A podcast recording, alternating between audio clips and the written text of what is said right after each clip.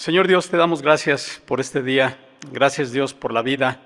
Gracias Señor porque tú permites que el sol salga y que nosotros tengamos vida, como decían mis hermanos, eh, como decía Ángeles, el simple hecho de despertar y tener vida es motivo suficiente para dar gracias. Te agradecemos Señor.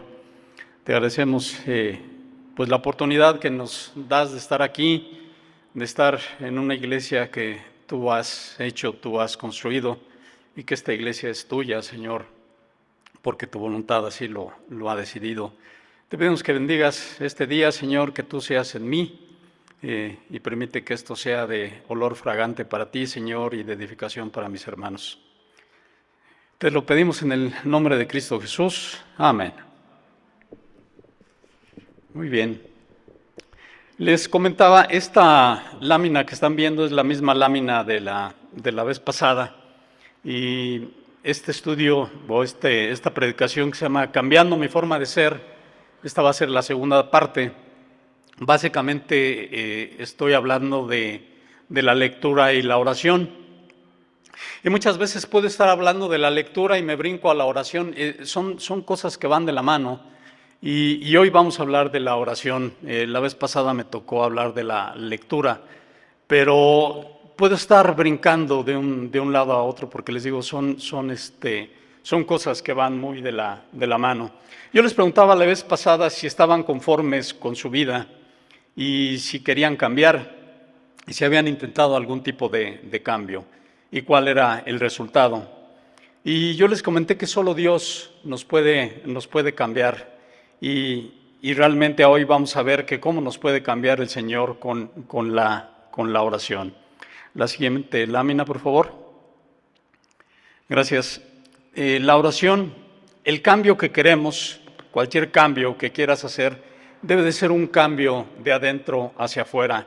Ese cambio debe de ser disparado por el Espíritu Santo que, que tienes tú, que tenemos todos los que hemos recibido a nuestro Señor Jesucristo.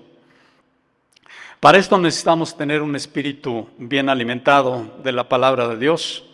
Y la única forma de tener ese espíritu alimentado es precisamente mediante la lectura, mediante el estudio de la palabra y obviamente mediante la oración. Eh, la oración es muy importante y vamos a ver que la oración, aunque pareciera que es en un sentido, o sea, yo hablo hacia, hacia Dios, muchas veces en el momento que estoy orando el Señor responde. No sé si lo hayas sentido, pero, pero el Señor eh, luego trabaja así. Y también ahorita vamos a ver en la, en la Biblia que el Señor lo hace de esa, de esa manera. Entonces, la oración es una comunicación con Dios, con ese Dios santísimo que tenemos. Y ahora el acceso que tenemos es muy sencillo. Vamos a ver en el Antiguo Testamento cómo el accesar a Dios no era, no era nada fácil. Y realmente no sigue, no sigue siendo fácil, pero ahora, por la obra perfecta de nuestro Señor Jesucristo, ahora lo tenemos mucho, mucho más, más sencillo. Entonces vemos ahí el primer punto, dice, del acceso directo al Señor, ahora se tiene como no se tenía antes, obviamente por medio de nuestro Señor Jesucristo. Pero tengamos muy, mucho cuidado porque la oración se debe de hacer con respeto. Muchas veces no consideramos eso. Hermanos, no consideramos que estamos delante de nuestro Señor, del Señor tres veces santo, del Señor que no tiene nada que ver con el pecado. Entonces, realmente guardemos la compostura necesaria cuando estamos delante del Señor. El inciso A dice que sin Cristo no se puede estar en la poderosa presencia del Señor. Y vamos a abrir nuestras Biblias en Éxodo 19. Éxodo 19 y vamos a leer del 16 al 21. ¿Ya lo tenemos? Perfecto. Dice, en la mañana del tercer día retumbaron truenos y destellaron relámpagos. Una nube densa descendió sobre el montes. Sobre el monte se oyó un fuerte y prolongado toque de cuerno de carnero y todo el pueblo tembló. Moisés llevó a la multitud fuera del campamento para encontrarse con Dios y todos se pararon al pie de la montaña. El monte Sinaí estaba totalmente cubierto de humo porque el Señor había descendido sobre él en forma de fuego. Nubes de humo subían al cielo como el humo que sale de un horno de ladrillos, y todo el monte se sacudía violentamente. A medida que el sonido del cuerno del de carnero se hacía cada vez más fuerte, Moisés hablaba y Dios le respondía con voz de trueno. El Señor descendió sobre la cumbre del monte Sinaí y llamó a Moisés a la cima. Así que Moisés subió al monte. Entonces el Señor le dijo a Moisés, baja de nuevo y advierte al pueblo que no traspase los límites para ver al Señor, porque quien lo haga morirá. Como dice la palabra, retumbaron truenos, destellaron relámpagos y todo el pueblo tembló. Yo no sé si la gran mayoría de ustedes han experimentado un, temblor, un temblor fuerte, un temblor de más de 6 grados. Realmente, hermanos, es eh, pues bastante atemorizante, ¿no? Piensas muchas cosas en ese momento, si, si el temblor se pondrá más fuerte, si el edificio va a poder soportar. Pero imagínense la presencia del Señor haciendo temblar un monte. O sea, no es, no es nada sencillo. Para estar en la presencia del Altísimo, según la ley de Dios, debería de ser alguien de la tribu de Leví. No estar contaminado, no afeitarse la cabeza ni la barba, no hacer heridas en el cuerpo, vivir en santidad, usar ropa sagrada, no acercarse a algún cadáver, no tener defectos físicos, en fin, una serie de reglas y procedimientos que no eran nada sencillos. La santidad y el poder de Dios hace que el humano pecador no pueda estar en la presencia, solamente los escogidos. Y tú, mi hermano, hermana, tú eres escogida de Dios y hoy puedes estar en su presencia, estamos en su presencia.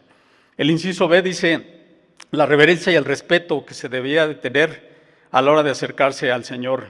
Y vamos a ver segunda de Samuel, allá adelante, segunda de Samuel 6, del 1 al 7. Y aquí vamos a ver precisamente el resultado de la gente que no considera precisamente tener esa actitud delante del Señor.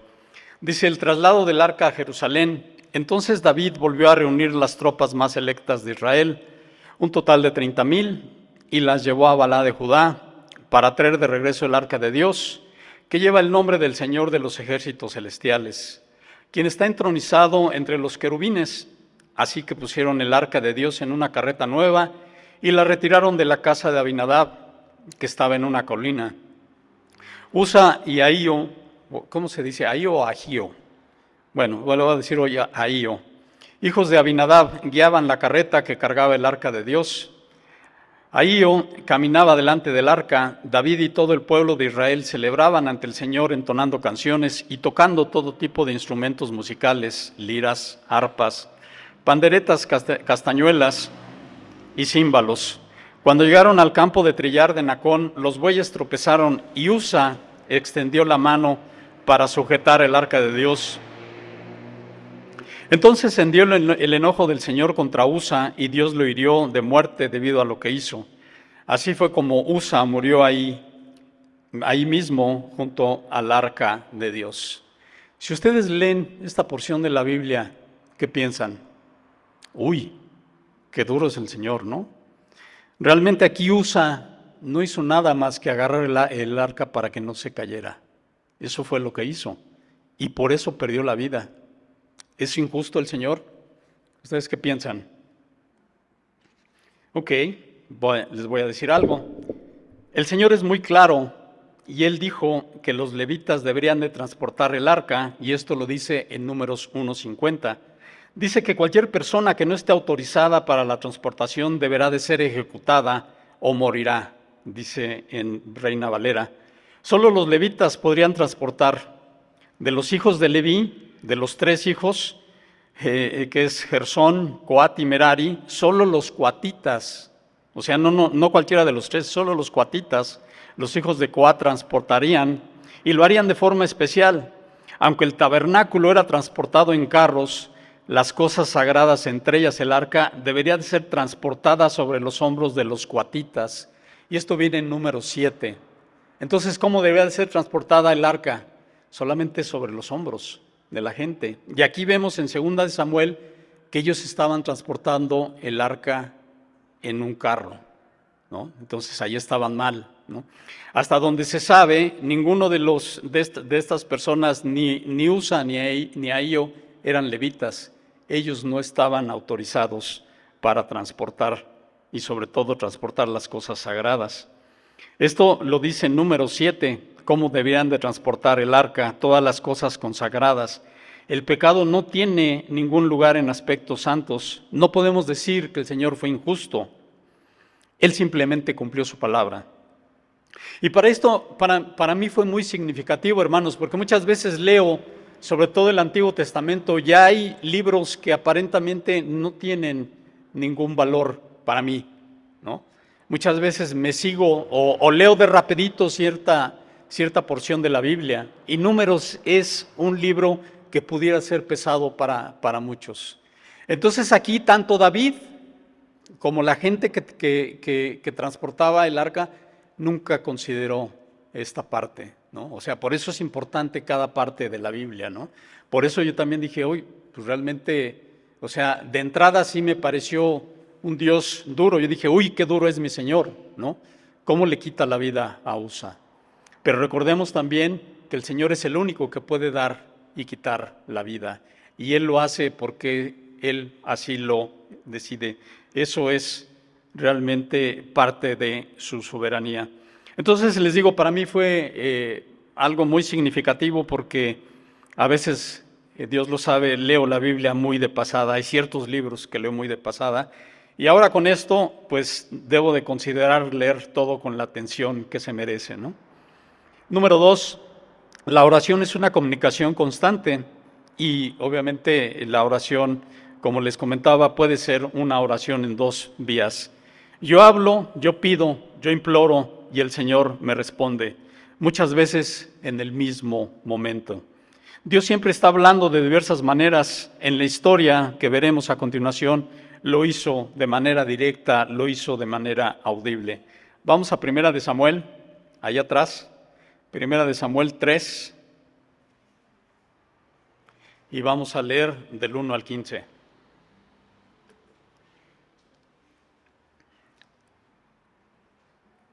¿Ya lo tienen? Dice ahí la Biblia, dice el Señor habla a Samuel. Mientras tanto, el niño Samuel servía al Señor ayudando a Elí. Ahora bien, en esos días los mensajes del Señor eran muy escasos y las visiones eran poco comunes. Una noche Elí, que para entonces estaba ciego, ya se había acostado. La lámpara de Dios aún no se había apagado y Samuel estaba dormido en el tabernáculo cerca del arca de Dios. De pronto el Señor llamó, Samuel. Sí, respondió Samuel, ¿qué quiere? Se levantó y corrió hasta donde estaba Elí aquí estoy, ¿me llamó usted? Yo no te llamé, dijo Elí, vuelve a la cama. Entonces Samuel se volvió a acostar. Y luego el Señor volvió a llamar, Samuel. Nuevamente Samuel se levantó y fue a donde estaba Elí. Aquí estoy, ¿me llamó usted? Yo no te llamé, hijo mío, le respondió Elí, vuelve a la cama. Samuel todavía no conocía al Señor, nunca antes había recibido un mensaje de él. Así que, el, eh, así que el Señor llamó por tercera vez y una vez más Samuel se levantó y fue a donde estaba Elí. Aquí estoy, ¿me llamó usted? En ese momento Elí se dio cuenta de que era el Señor quien llamaba al niño. Entonces le dijo a Samuel, ve y acuéstate de nuevo, si alguien vuelve a llamarte, di, habla Señor, que tu siervo escucha. Así que Samuel volvió a su cama y el Señor vino y llamó igual que antes, Samuel, Samuel. Y Samuel respondió, habla, que tu siervo escucha. Entonces el Señor le dijo a Samuel, estoy por hacer algo espantoso en Israel. Llevaré a cabo todas mis amenazas contra Elí y su familia de principio a fin. Le advertí que viene juicio sobre su familia para siempre porque sus hijos blasfeman a Dios y él no los ha disciplinado. Por eso juré que los pecados de Elí y los de sus hijos jamás serán perdonados, ni por medio de sacrificios ni ofrendas. Entonces Samuel se quedó en la cama hasta la mañana y luego se levantó y abrió las puertas del tabernáculo como de costumbre. Tenía miedo de contarle a Elí lo que el Señor le había dicho. Hasta ahí la lectura. Si ustedes ven más adelante, obviamente Samuel habla con Elí y le dice cuál es la voluntad de Dios, la cual se cumple. Y si ustedes van a los primeros versículos de primera, en los primeros capítulos, perdón, de primera de Samuel, van a saber por qué el Señor emite juicio contra Elí y contra sus hijos. Entonces, el Señor en ese tiempo tenía una comunicación directa, persona a persona. Y muchas veces yo no sé si tú te has preguntado y dices, ¿por qué el Señor no me habla directamente? ¿no? ¿Por qué no me habla como le habló a alguno de, de sus hijos, como habló con Moisés, como habló con David, no habló con Salomón? Eh, ¿Por qué no lo hace hoy en día? ¿no? Bueno, realmente quiero decirles que el Señor no hablaba con toda la gente, el Señor hablaba nada más con sus escogidos. El Señor hablaba directamente con ser humano, con sus líderes y con personas específicas. El Señor fue revelando poco a poco su voluntad por medio de estos encuentros y todo lo hizo de manera progresiva. Llega un momento en que el Señor termina de revelar todo lo que tiene que revelar al ser humano por eso el Señor ya no habla directamente. Todo lo que el Señor tenía que revelar, todo está escrito en la Biblia. No necesitamos saber más. Cuando la gente dice que Dios le habla, debe de ser por medio de la palabra. Si alguien les dice es que el Señor me habló y, y todo lo que dice no está basado en la palabra de Dios, duden realmente que esa persona está teniendo un encuentro con el Señor. Ahora nos habla por medio de su palabra y su palabra está completa. Y ahora por medio de su palabra las personas son guiadas también por su palabra y por guías espirituales. Guías espirituales que pueden ser pastores, que pueden ser líderes. Y como veamos en el estudio ahora, en el estudio de padres, tú como padre, tú como madre, eres guía espiritual de tu hijo. Y eso es realmente una gran responsabilidad, porque tu hijo no nada más va a escuchar tus palabras, más bien va a ver cuáles son tus hechos, va a ver cuál es tu conducta. Entonces tengamos, tengamos mucho cuidado, los padres debemos de ser guías espirituales. También tenemos al Santo Espíritu, el Espíritu que mora en cada uno de nosotros, los que hemos recibido al Señor, los que reconocemos como el único Salvador. Entonces, como podríamos eh, pensar, el Señor nos habla directamente, nos sigue hablando directamente. Perdón. Muchas veces la gente me dice, es que realmente yo leo la Biblia y lloro, y yo realmente no, no, no recibo ese, ese mensaje que dices que da Dios. Pero yo te quiero, yo te quiero preguntar, ¿realmente has leído la palabra como se debe? ¿Le has invertido tiempo? ¿Has, comprendido la palabra de Dios? ¿Le has dedicado el tiempo suficiente para decir, yo no escucho, yo no entiendo? La palabra para ser entendida necesita que se le dedique tiempo. Y obviamente también necesita un corazón preparado y listo para escuchar. Entendamos esto, la Biblia es la voz de Dios mismo. Y entonces para esto debemos de preguntarnos dos cosas. El inciso A. ¿Estamos preparados para escuchar la palabra de Dios? ¿Consideras que en un momento si tú preguntas algo a Dios, te puede decir que no? ¿O te puede decir que no es el tiempo? ¿Cómo vas a contestar? ¿Cuál va a ser tu actitud? ¿Cuál es tu actitud cuando tus jefes te niegan algo? ¿O cuando tus papás también te niegan algo y te dicen que no? ¿Cómo le vas a contestar a Dios. ¿no? Inciso B, tu corazón está con un nivel de sensibilidad para reconocer la voz de Dios. Quizás no lo hemos entendido, así como Samuel no lo entendió en un momento, hasta que Lee le dijo, es Dios quien te está hablando. Y para esto les voy a poner un ejemplo. Imagínate, Marian, que estás afuera de tu prepa, ¿no? ¿Todos conocen a Marian? Ahí está Marian, es una adolescente. Mariana está en la prepa, acaba de entrar y está muy contenta en su prepa, según lo que nos comenta. Y, pero de repente Mariana está fuera, ya es la hora de la salida y está fuera de la prepa y hay muchos amigos alrededor de ella, ¿no? Y parece la torre de Babel, todos están hablando, ¿no? Algunos tienen música. Y por ahí alguien le grita, hijo o hija, bueno, en este caso Mariana, hija. Y no se dan cuenta quién es eh, no sé si por el ruido que hay alrededor y no identifica. En el segundo grito que da su mamá, en este caso Gaby, que dice hija, no le dice Marián, le dice hija. ¿Cuántas hijas puede ver ahí alrededor? Hay muchas, ¿no? Hay muchas. Pero en ese momento Marián agudiza sus oídos, se le levantan así como perrito pastor alemán, ¿no? Y sabe perfectamente que la voz que está hablando es la voz de su mamá. Y créanme, la voz de Gaby es inconfundible, ¿no? Así es, ¿no? Así es. Cuando te hablaba tu papá o te hablaba tu mamá, así, así lo hace, ¿no? Cuando me habla mi esposa, tiene un chiflidito ahí medio raro, pero yo sé que es ella, ¿no? Y a mí también se me levantan así las orejitas como, como pastor alemán. ¿Por qué conoce eso? Porque está acostumbrada, ¿no? Marianne conoce el nombre, la voz, perdón, de Gaby. Así es como puedes conocer la voz de Dios.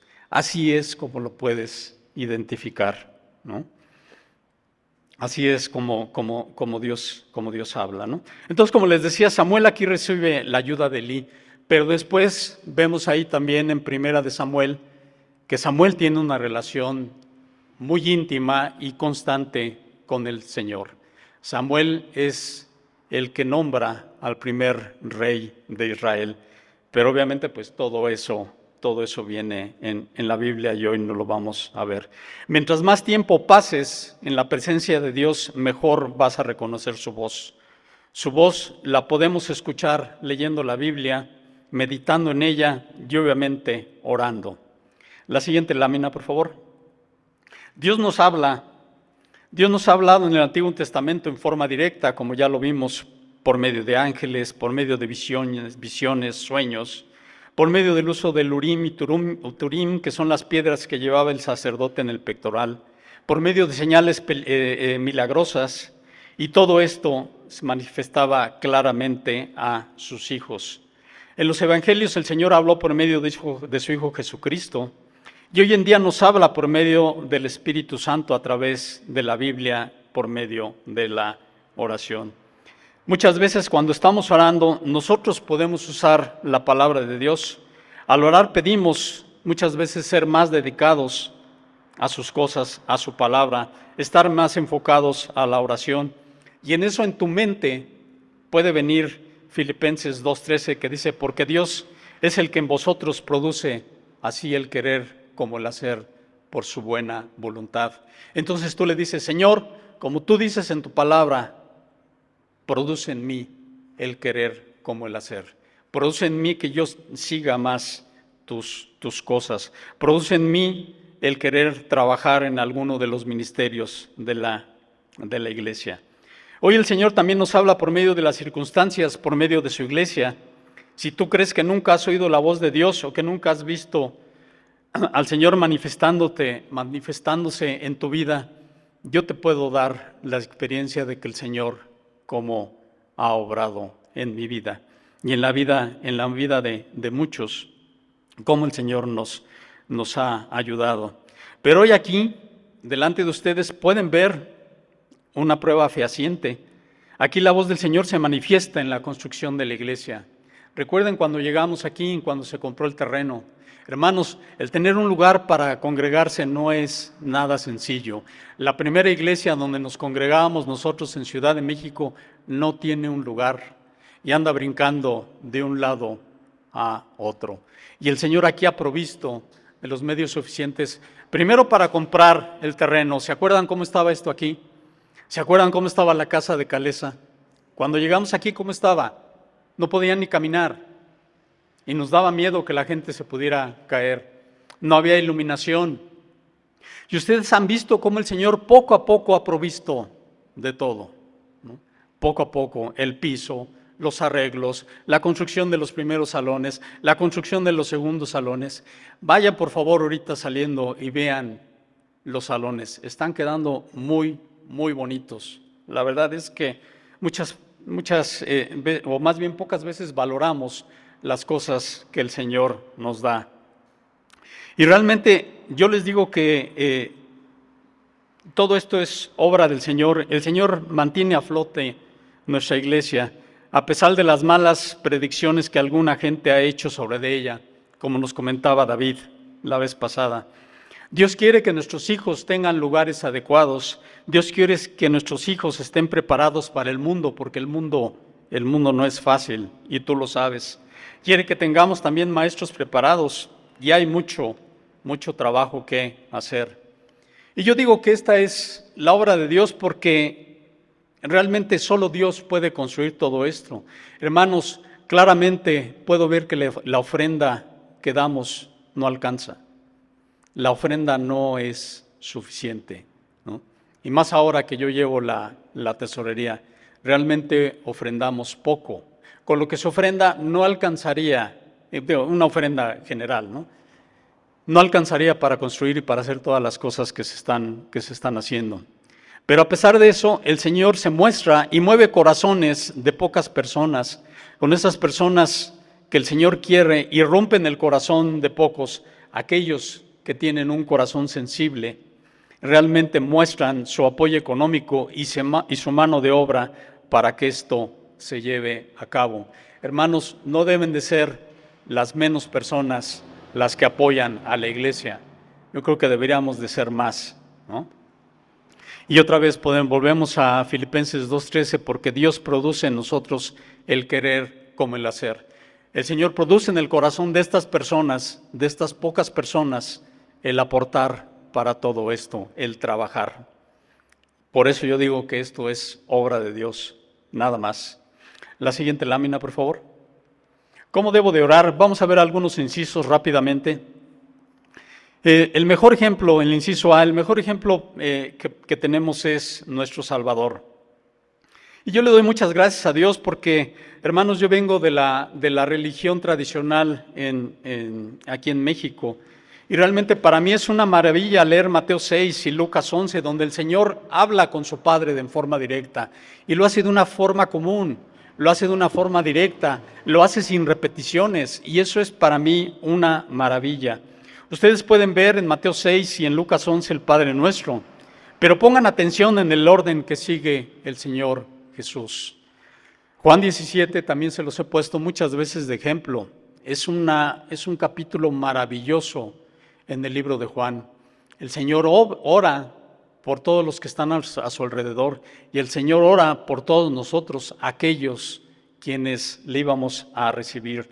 En, esas, en, estas, eh, eh, en estos versículos de la Biblia, y también lo podemos también, eh, ahorita que estaba viendo Samuel, en primera de Samuel, versículo 2, viene la oración de Ana, una mujer que no podía tener hijos y el Señor le permite tener a Samuel, una persona bien especial obviamente para su familia y obviamente para el Señor. Pero aquí en estos capítulos, en estos versículos, podemos ver los claros ejemplos de una oración sencilla, pero sobre todo sincera, la cual mana de un corazón profundamente sensibilizado con el Padre, una oración donde hay mucho respeto, una oración donde reconoce la grandeza, el poder, pero sobre todo el amor del Señor, una oración que se arrepiente de sus pecados, una oración que reconoce la necesidad que tenemos de Él y que queremos que intervenga en nuestras vidas. Ese es el tipo de oración que debemos de, tener. La oración, hermanos, viaja hasta el cielo. Tenemos que considerar que el Señor está en el cielo, pero por sus cualidades el Señor también está a un lado de ti. Pero tu oración viaja hasta el cielo. Tu oración es una oración muy especial. Debemos de tener un lugar adecuado, debo de estar en un lugar tranquilo, libre de distractores, como lo hacía el Señor Jesús. El Señor Jesús se separaba y él quería tener precisamente esa conversación íntima con el Padre. Tú puedes decir, es que yo quiero estar orando en cualquier lugar, lo puedes hacer, definitivamente lo puedes hacer, pero debes dedicar un momento especial para hablar con el Señor, un lugar donde puedas tener toda la devoción, la devoción para hablar con el Rey de Reyes y Señor de Señores.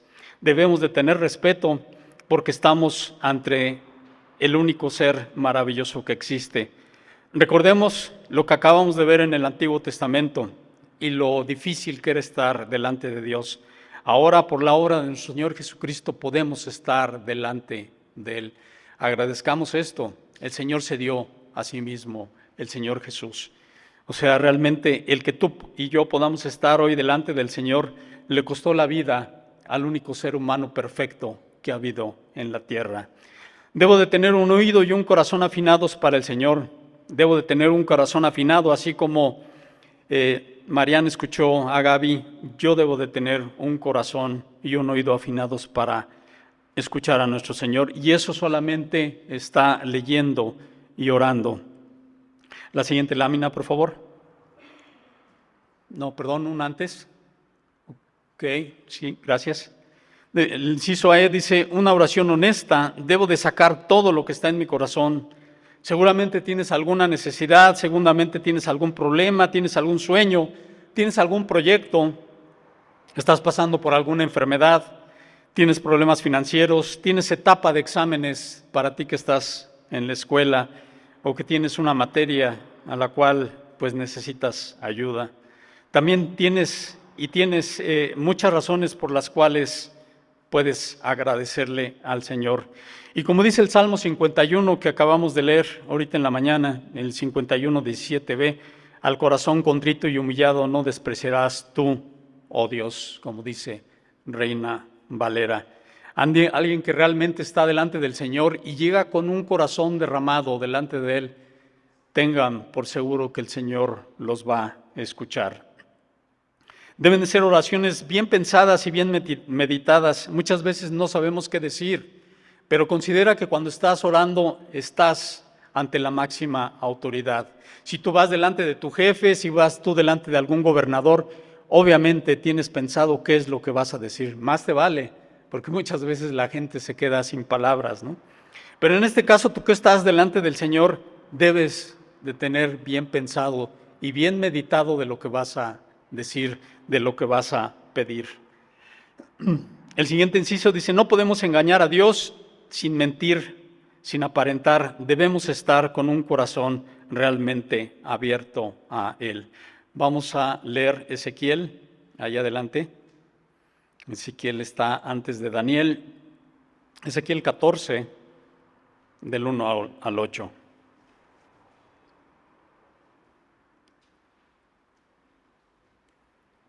No podemos engañar a Dios. Definitivamente no podemos engañar a Dios. Y aquí el Señor nos muestra precisamente lo que Él piensa cuando muchas veces tú llegas a pedir las cosas de una manera. Dice, después me visitaron algunos de los líderes de Israel y mientras estaban sentados conmigo recibí este mensaje del Señor. Hijo de hombre, estos líderes han levantado ídolos en su corazón, se han entregado a cosas que los harán caer en pecado ¿Por qué habría de escuchar sus peticiones? Diles, esto dice el Señor soberano, los israelitas han levantado ídolos en su corazón, ya han caído en pecado y después corren a consultar a un profeta. Así que yo, el Señor, les daré la clase de respuesta que merece su gran idolatría, a fin de conquistar la mente y el corazón de mi pueblo que me ha abandonado para rendir culto a sus ídolos detestables.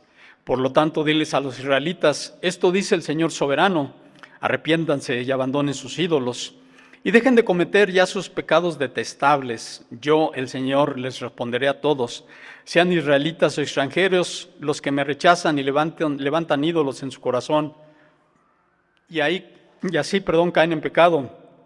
Después van a consultar a un profeta en busca de mi consejo me pondré en contra de esas personas y haré de ellas un ejemplo espantoso cuando las elimine de mi pueblo.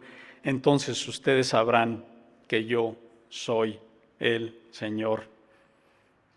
Qué difícil es, ¿no?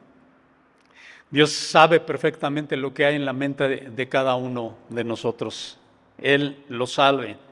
Y Él sabe que si no tenemos a Dios en el lugar que debemos de tener, y seguimos teniendo ídolos en nuestro corazón y vamos delante de Dios, el Señor puede contestar esto. El Señor puede decir, hasta que no te deshagas de eso que tienes, no te voy a escuchar y menos te voy a responder.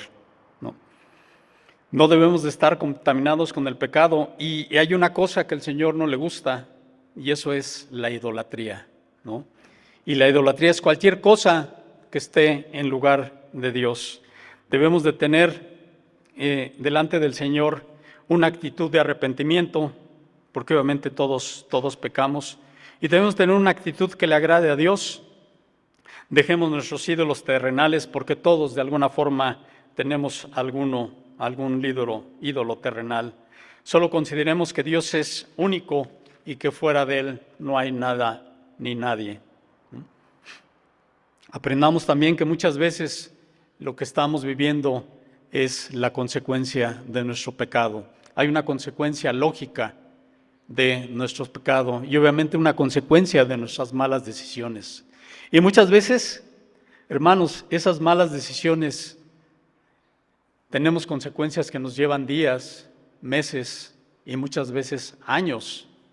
Entonces también por eso debemos de tomar decisiones adecuadas. Decisiones que a lo mejor en un momento, si miras a tu corazón, pues no le vas a dar, no le vas a dar gusto, ¿no? pero todo eso debe de ser guiado por Dios. Debe ser que también con el tiempo necesario, debemos de tener el tiempo necesario para, para orar, no hacerlo rápido y muchas veces no caer en las repeticiones de la religión tradicional que tenemos. Muchas veces podemos estar orando. Yo, por ejemplo, la hora que oro al, al, agradecer los alimentos, utilizo casi, casi lo mismo. ¿no? Pero dice el Señor que sí podemos tener repeticiones siempre y cuando sea una oración sincera. O sea, puedo estar repitiendo lo que dije en la mañana a la hora del desayuno, lo puedo estar haciendo en la comida, pero debe de ser una oración sentida, debe de ser una oración sincera, sabiendo qué pedir como ya lo, ya lo, ya lo hemos eh, visto. Vamos a ver Santiago, Santiago 4. Y, y realmente ahora que, que veía esto, yo decía, híjole, de veras que el Señor no se equivoca. Santiago 4, y vamos a leer del, espérenme, déjenme, me ubico, ok, Santiago 4 del 1 al 3.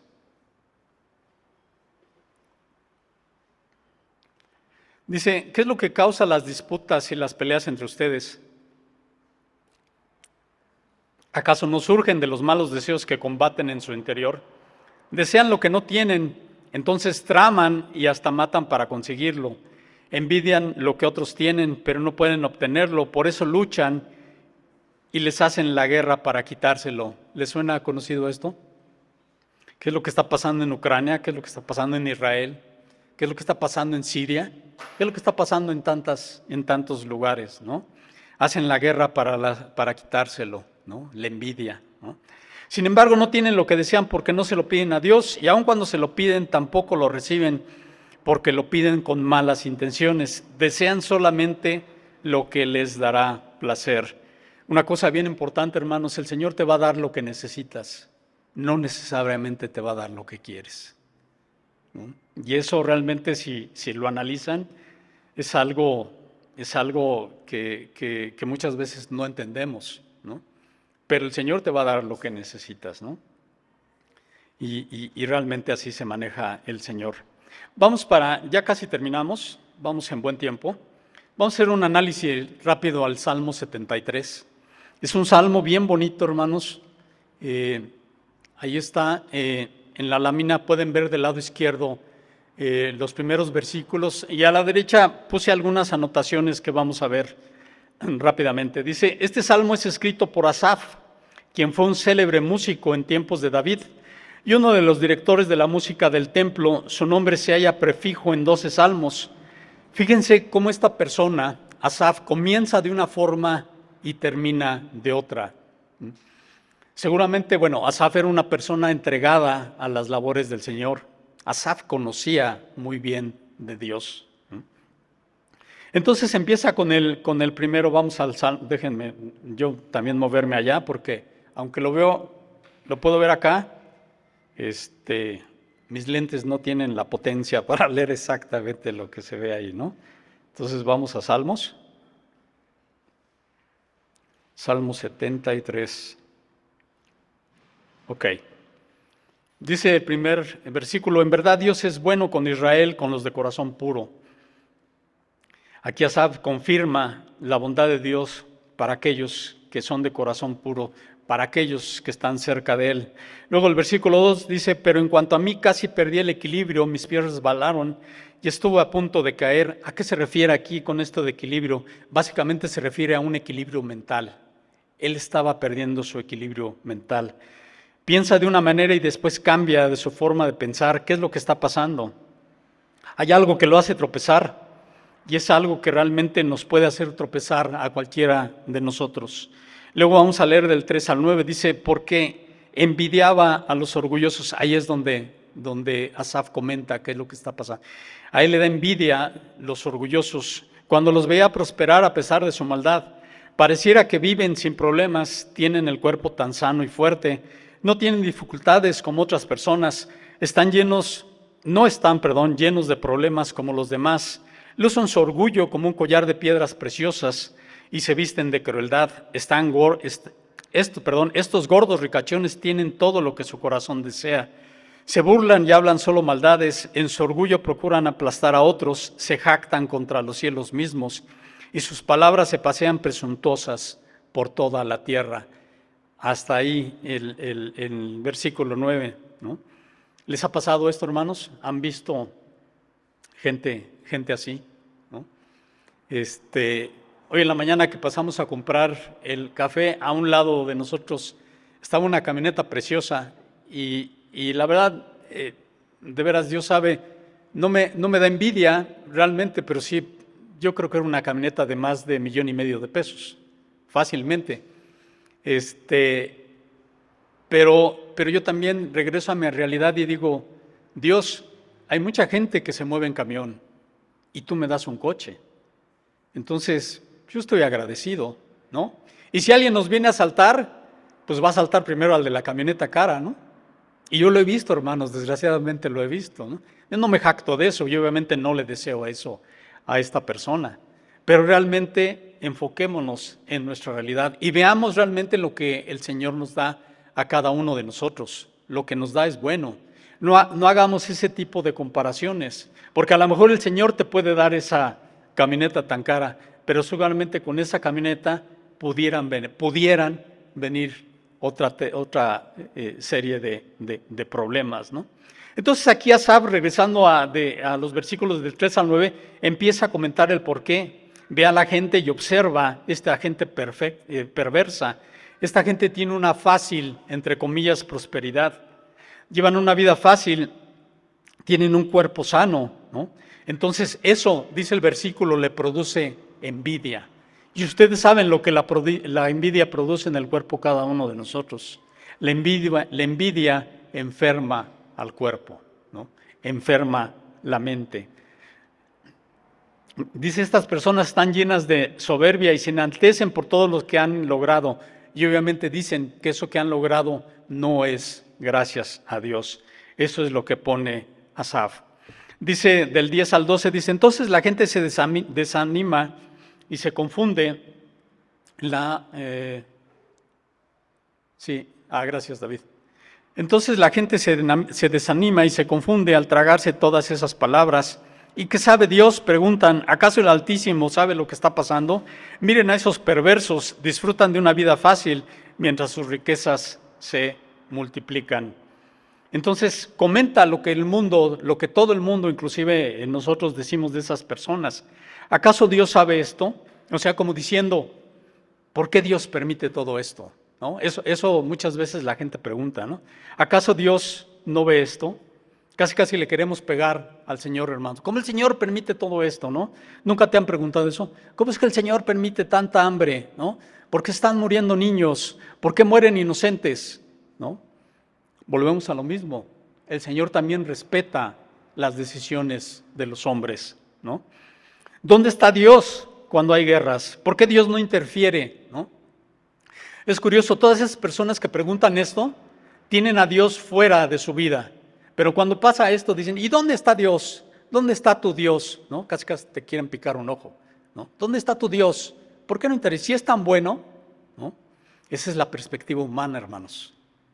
Esa es precisamente la perspectiva humana. Porque les digo, estas personas, curiosamente, que dicen, ¿dónde está Dios? Son la gente que está más alejada de Él. Seguimos ahí con el 13, 14, dice, conservé puro mi corazón en vano, me mantuve en inocencia sin ninguna razón, en todo el día no consigo más que problemas, cada mañana me trae dolor. Hermanos, muchas veces ser cristiano trae más problemas a tu vida. Y yo conozco muchos cristianos, ¿no? Que en el momento que reciben al Señor, les vienen más problemas. Es, es, difícil, pero realmente eso, eso pasa. Y vamos, vamos, vamos a ver, ¿no? Y aquí en este caso, Asab dice, pues yo estoy considerando mi corazón puro y que yo estoy bien, y se reprocha a sí mismo, quizás yo he tenido la oportunidad de ser próspero como esa gente, pero yo no lo hago, ¿no? Entonces, habla ahí en el 15 y 16, dice, si yo realmente hubiera hablado a otros de esta manera, o sea, refiriéndose a la gente que habla de cómo es que esta gente progresa, habría sido un traidor a tu pueblo. Traté de entender por qué los malvados prosperan, pero qué tarea tan difícil. Gracias a, Dios y gracias también a Asaf, Asaf no habló de esa manera, a pesar de que él también consideraba que estas personas que prosperaban de, mala forma, estaba mal y en algún momento les llegó de envidia, él lo pensó, pero no lo habló. Él no se unió a toda esa cadena de malos comentarios que, que, hace, que hace el mundo. ¿no? Dice, traté de entender la situación y él no pudo hablar. Y, y, aquí dice, fue un duro trabajo, fue un duro trabajo no también decir por qué, por qué las cosas son así. Vamos al siguiente, que es del 17 al 20. Dice, entonces entré en tu santuario, Dios, por fin entendí el destino de los perversos. En verdad los pones en un camino resbaladizo y haces que se deslicen por el precipicio hacia su ruina. Al instante quedan destruidos, totalmente consumidos por los terrores. Cuando te levantes, oh Señor, te reirás de, de sus tontas ideas, como uno se ríe por la mañana de lo que sonó de lo que soñó en la noche. Dice ahí en el principio, en el versículo, de repente él entra al santuario de Dios. Esto quizás pudo haber sido de una forma figurada o pudo haber sido en una forma literal, ¿no? Porque él tenía el acceso al santuario de Dios, ¿no? A final de cuentas, él entra en contacto íntimo con Dios y se da cuenta de todo lo que está pasando. Él entabla precisamente esa comunicación con el Señor y por fin se da cuenta cuál va a ser el final de esa gente. ¿Cuánto, cuánto tiempo puede tener esa gente esas riquezas? ¿no? ¿Cuánto tiempo esa gente puede tener la salud para disfrutar de esas riquezas? ¿no? Y aquí el Señor le cambia, le cambia la perspectiva. El Señor le vuelve ahora a mostrar que debemos de tener una perspectiva eterna. ¿no? Yo no sé si esas personas, todas esas gentes que, que han prosperado, esas gentes que tienen poder económico, que tienen poder político, que tienen muchas cosas, en un momento se van a arrepentir, pero si siguen como van, aquí dice la palabra, cuál va a ser su final. Y hermano, ¿cuál es, hermana, cuál es el final que vas a tener tú? A pesar de todos tus problemas, a pesar de tus enfermedades, ¿cuál va a ser el final que tienes tú? ¿Qué es lo que crees? ¿Qué es lo que hay en tu corazón? ¿Cuál es, cuál es tu convicción? Dice el 21 y el 22, entonces me di cuenta de que mi corazón se llenó de amargura y yo estaba destrozado por dentro, fui tan necio e ignorante, debía haberte parecido un animal sin entendimiento. ¿No? Diciendo, se llenó mi corazón de amargura a lo tonto. O sea, fue absurdo que en un momento Asaf hubiera pensado eso, ¿no? Porque él inicialmente tenía la perspectiva de Dios, luego cambia con la perspectiva del mundo y vuelve a regresar con la perspectiva de Dios. Dice el versículo 23 y 24, sin embargo todavía te pertenezco, me tomas de la mano derecha, me guías con tu consejo y me conduces a un destino glorioso. Aquí Asaf recuerda cuál va a ser su destino final y que posiblemente esa gente va a tener un destino totalmente diferente. ¿no? Luego dice el 25 y 26, ¿a quién tengo en el cielo sino a ti? Te deseo más que cualquier cosa en la tierra. Puede fallarme la salud y debilitarse mi espíritu, pero Dios sigue siendo la fuerza de mi corazón. Él es mío para siempre. Este versículo, hermanos, de a quién tengo en el cielo sino a ti, te deseo más que cualquier cosa en la tierra, ha sido la base para muchos cantos. Por ahí hay un canto de, Charles Wesley, eh, él con su hermano hicieron muchos himnos cristianos. Y este, este canto, este canto que hace, eh, que, creo que fue el último, basado en este, en este versículo, Charles Wesley lo, lo compone en su lecho de muerte, ¿no? ¿A quién tengo en el cielo sino a ti? Pues nada más. No se necesita a nadie más, hermanos, solo a Dios, ¿no?